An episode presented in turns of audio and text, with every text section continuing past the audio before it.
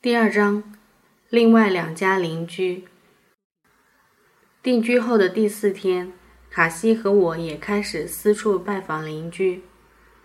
离我们最近的邻居是溪谷上游的沙里帕罕妈妈家，转过北面的山坡，一拐弯就到了。他家毡房扎在溪水西面的半坡凹陷处，那顶毡房真大，在毡盖外。还整个儿蒙了一层洁白耀眼的白色帆布，而我家毡房外只蒙着褐色粗毡，并且已经很破了。好一顶白的耀眼的白房子。我妈有一个相当有效的判断标准，那就是房子越白的人家就越有钱，里里外外新的一塌糊涂。房间左边张开两面亮晶晶的粉红色幔帘，四周挂满浓墨重彩的壁毯。正中朝门挂着的是一大幅黑色金丝绒的绣毯，花朵一样盛开着缤纷精致的对称图案，像是在那里挂了一面奇丽神秘的星空。绸缎面子的被褥高高的码得跟小山一样，整整齐齐。花团锦簇，被堆上盖着闪闪发光的红色大头巾。旁边静静地停放着一面彩漆栏杆的红木床。啊，这家人肯定有新婚夫妇。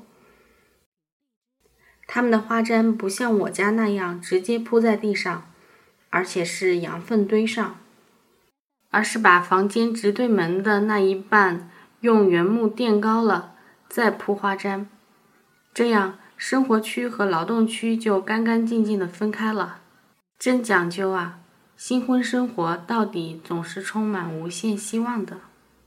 在这个白房子里，我还喝到了最最美味的奶茶，是用香喷喷的红茶煮的。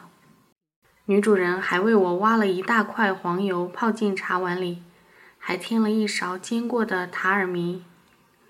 形似小米的一种传统食品，真是令人倍感幸福。正无限珍惜地喝着的时候，突然房间另一角的卡西帕大声叫我。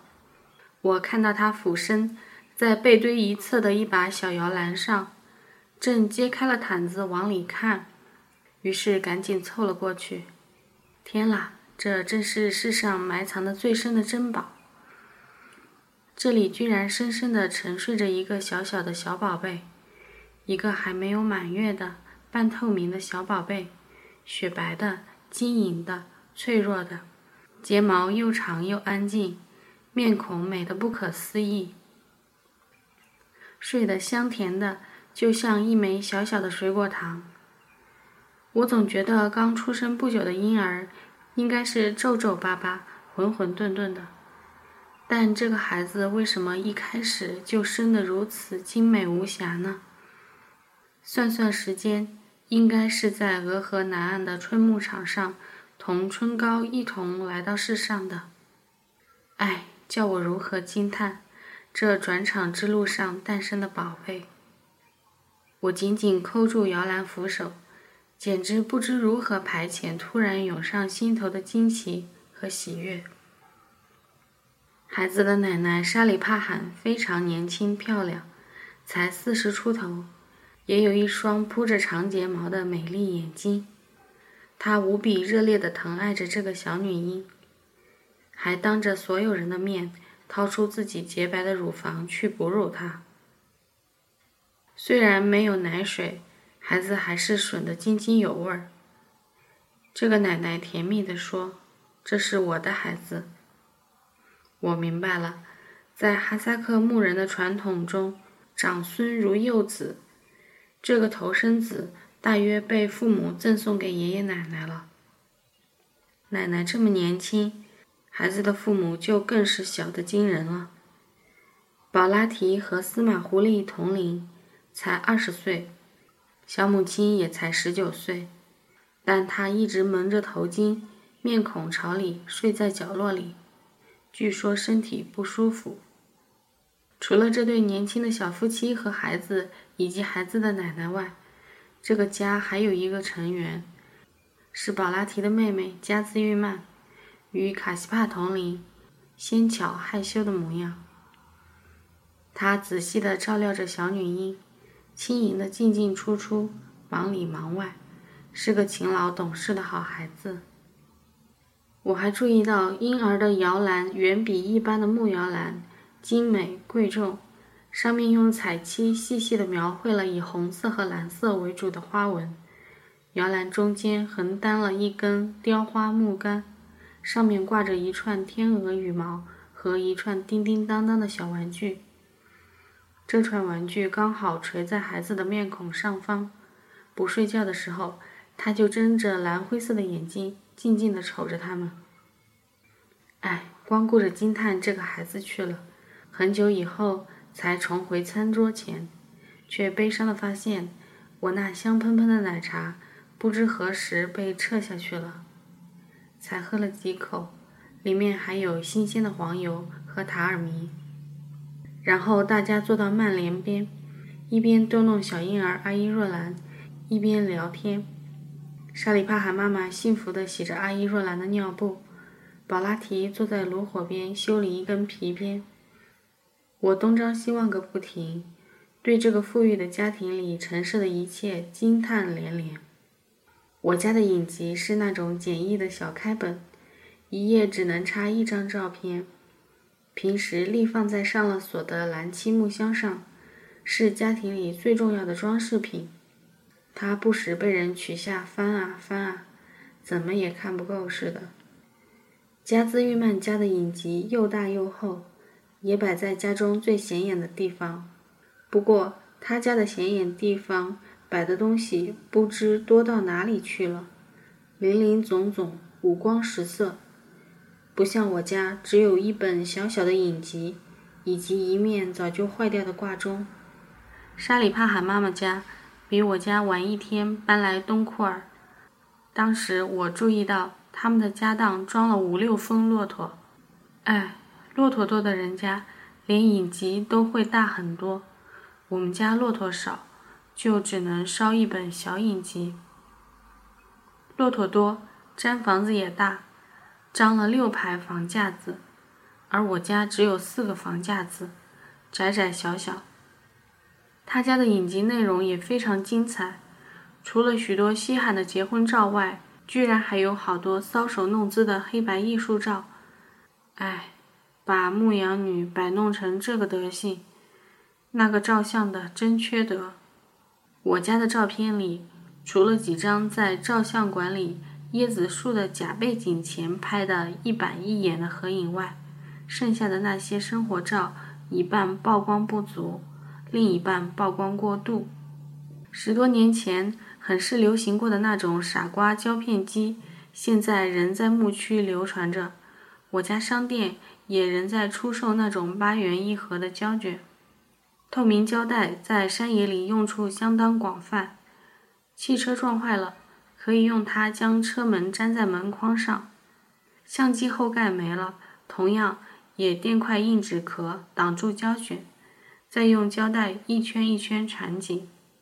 那些照片估计就是此种相机的成果。总之，说的是沙里帕罕妈妈家很有钱的事。他家有钱还体现在地上铺的花毡比我们大，各种绣带上使用的金线银线也比我们多。他家是用分离器脱脂牛奶的，而我家人还在用茶八带手锤。另外，他家的狗也比我家的胖。原先以为斑斑够胖了，现在才知道。它不过徒有一身炸开的皮毛而已。原来真正的胖狗是这样的：小牛犊似的，腿粗腰圆，脚踏实地，皮毛光亮厚实，背上有着对称的漂亮的星状斑点。最妙的是，眼睛上还长了两弯眉毛。当然，老这么比较是要不得的，不能嫌贫爱富。再说了，虽然他家样样都好，但他家的蒸锅可没我家的新。我家的锅是刚买不久，锃光瓦亮，真是大大的安慰。对了，他家的羊圈也很漂亮，绕着一棵高大的落叶松围了一圈，倒是可以避雨。若是在雷雨天气里，太危险了。从沙里帕罕妈妈家出来后，我们又径直去了强鹏家。强鹏家毡房就扎在沙里帕罕妈妈家斜对面，中间隔着溪谷。强鹏就是我们初到东库尔时上门打架的那个中年人。打架的事闹得那么厉害，开始我还很担心。还以为从此老死不相往来了呢，结果这么快就没事了。强鹏家门口是一大片平整的草地，草地中央独独的长着一棵高大的落叶松，树下流着一条细细的溪水，真美。卡西走到树下就停住了，一边大喊大叫着让人出来迎接，一边叮嘱我小心狗。之前从没见卡西怕过狗，看来这家的狗一定凶得出了名。那是当然的，这家主人都那么凶。于是我十根树枝做好了准备。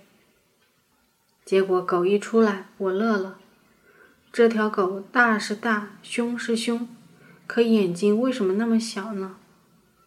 这么大的一条大黑狗，居然长着豆子一样的小眼睛，太可爱了。于是我就笑了起来。那狗本来气势汹汹，吠叫得很凶猛，但一看我笑了，顿感没劲，呜呜了几声就摇着尾巴走开了。但卡西还是怕得要死，不敢擅自过去。直到强盆媳妇从毡房里赶出来迎接，才紧紧跟着人家进门。这家人当时正在喝茶，看我们进来，强盆问。怕不怕狗？我大声地说：“不怕，他的眼睛小。”大家都莫名其妙。强鹏家毡房也很大，他家刚刚有老人过世，毡房里挂着老人的遗照，还牵了一根花带子，挂了一排老人生前用过的最体面的衣物，有几条裙子和几件外套、毛衣，还挂着一双很新的靴子。等时间一到，这些衣物就会赠送给亲戚好友。可惜当时我还不知道这种礼俗，还以为是挂出来摆阔的，便说了句一点也不好笑的笑话：“啊，像商店一样。”山野里的小杂货店就是这样摆货的，大部分商品都林林总总悬挂起来。对我的笑话，大家无可奈何一笑，不做解释。强奔家也有一个小宝贝，也是个女婴，不过比阿依若兰大多了，都开始学走路了。双下巴，弯眼睛，肉嘟嘟的厚嘴唇，没完没了的灿烂大笑，漂亮的一塌糊涂。虽然只是个小婴儿，但已经很有几分女性的俏丽姿色。但我还是觉得没有沙里帕罕妈妈家的孩子神奇。这个好歹满是人间气息，那个简直一尘不染，细腻无瑕。强鹏坐在餐布边，一边轻松地搓着干酪素，一种奶制品，一边逗弄孩子，不时停下来喝一口茶，陪我们说几句话，但手里的活儿一直没停过。一只大黄猫卧在他身后，呼呼大睡。干家务活的男人让人一看就很喜欢，真是一点儿也不像那天和司马狐狸打架的人了。我环视一圈，发现还有一只猫卧在高高的被褥堆上，居然养了两只猫。他家的被褥码了两大堆，可以接待很多客人呢。家中这样那样的家什也非常周全讲究。看来也是个富裕的家庭，但摆茶时却发现他家没有桌子，只有一块方形的旧木板平放在花毡上，算是铺餐布的地方。他家也有一个摇篮，但朴素了许多，也很旧，空空的静置一旁。我顺手摇了摇，卡西连忙夸张的制止，大喊：“不要，不好！”大约摇空摇篮是忌讳的行为，我好奇心大起，忙问为什么，但大家都说不上来，只有卡西想了半天，答道：“小孩子嘛，肚子疼的嘛。”还是不明白。那天和妈妈吵架的老人，原来是强鹏家雇佣的木工，是个无儿无女、没有家的老单身汉。因为我们的到来，强鹏媳妇。立刻挪开之前的餐布，取出另一个餐布包，打开一看，里面全是新炸的包尔沙克。再打开他身后的一个彩漆木箱，还是上了锁的，可锁的钥匙就挂在箱子旁边。里面锁住的东西也无非是一堆漂亮的玻璃碟子，每个碟子里装一些干果或贵重的糖果。总之。强鹏媳妇当着我们的面取下钥匙，郑重地打开箱子，从里面取出一叠又一叠食物，一一递向餐布，像某种仪式。等安排妥当，餐布上琳琅满目，跟过年一样热闹。然后他连桌板带餐布直接挪到一边，招呼我和卡西帕坐过去。这样。那个老长工便独自一人使用之前的餐布，上面只有几块旧干囊，连黄油也没有，令我有些过意不去。面对丰盛新鲜的食物，什么也吃不下。那老人倒不介意，一边享受的喝茶，一边注意的倾听我们这边的交谈，还不时帮着哄哄孩子。见我一直盯着猫看。又起身捉来，殷勤地扔给我。强鹏家不但狗眼睛小，猫的眼睛也好小。强鹏和卡西和气地说话，问这问那，一点也不像刚刚有过过节的人。当他和司马狐狸扭打在一起的时候，我还扑上去帮过忙，硬掰过他的手指呢。当时他虽然在狂怒之中，但还是奇怪地看了我一眼。并松开血淋淋的手指。临走时，卡西开口借磁带，强鹏媳妇给我们翻出了一大堆，由着卡西细细的挑了几盘揣走。我看他也不指望还了，什么东西一经卡西的手，很难完好无缺。然后又给我们一包羊毛和两根柳条棍。柳条在这山里是很稀罕的，因为山里不长柳树。而松树啊、云杉啊、白桦树啊之类，都不会生有柳树那样柔软匀称的长枝条。我估计是用来弹打羊毛的。果然，回家的路上一问卡西，才知他拜托扎克拜妈妈帮忙搓一些羊毛绳。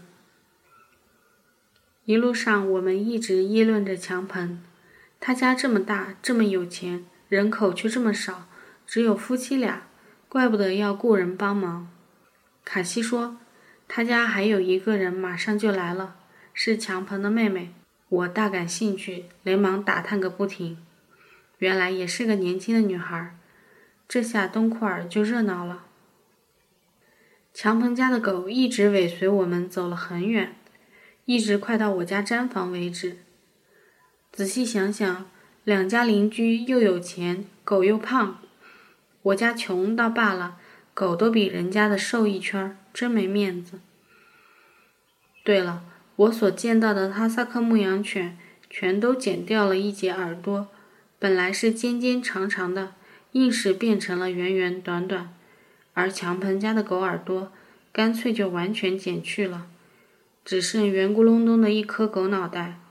不晓得为什么要这样呢？哪天一定要好好研究一下。